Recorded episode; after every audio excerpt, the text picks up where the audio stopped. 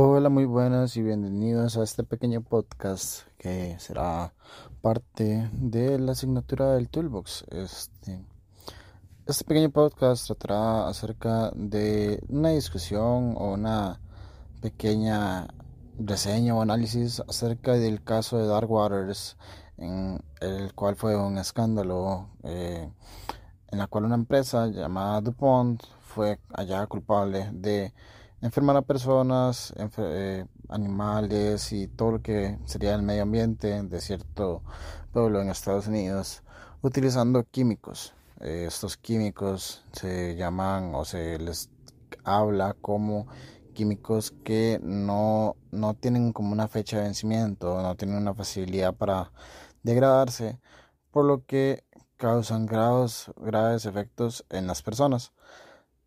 al causar estos efectos en las personas, muchas veces terminan padeciendo enfermedades como cáncer, tumores y otro tipo de enfermedades.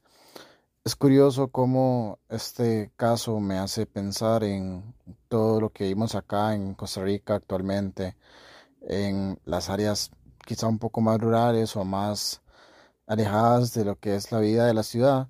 en el caso de las piñeras, las grandes piñeras que contaminan los suelos y las mismas piñas que vienen plagadas o llenas de eh, químicos como pesticidas y plaguicidas. Y esto me hace pensar en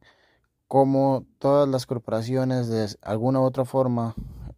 poco a poco están enfermando a las personas que realmente son sus mayores clientes. Y eso provoca que uno, nos damos cuenta de cómo las corporaciones solo se centran en lo que es el ganar dinero, el conseguir acciones, crecer más su riqueza, pero dejan de un lado qué sucede con las personas que viven cerca de ciertas eh, sembrados o cultivos de distintos productos. Por ejemplo, en el caso de las piñeras, si lo ponemos en un contexto un poco más nacional, tenemos que el agua está contaminada, el suelo está también eh, tal vez extremadamente maltratado y contaminado a causa de estos plaguicidas, pesticidas. Por ejemplo, también me hace pensar en cuando yo era niño, en mi casa se acostumbraba a realizar algo que se llamaba gelatina de piña, que consistía en la cáscara de la piña, hervirla para extraer cierto jugo, cierto sabor que contiene y luego echar gelatina que es sin sabor, lo que resultaba en gelatina de piña. Y prácticamente esto ya no se puede realizar debido a que la cáscara de la piña durante su crecimiento absorbe tanto todos los químicos que utilizan en el área rural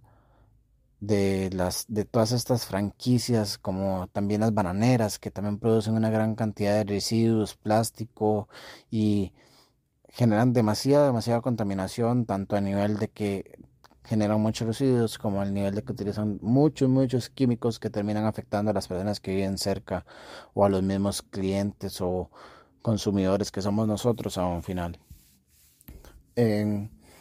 Para culminar o cerrar este pequeño podcast, quiero que quede el mensaje de que debemos de pensar lo que consumimos, buscar consumir más natural y que debemos de darnos de cuenta de que las corporaciones poco a poco se están convirtiendo en algo que solo piensa en los ingresos. Es muy curioso este caso de Dark Waters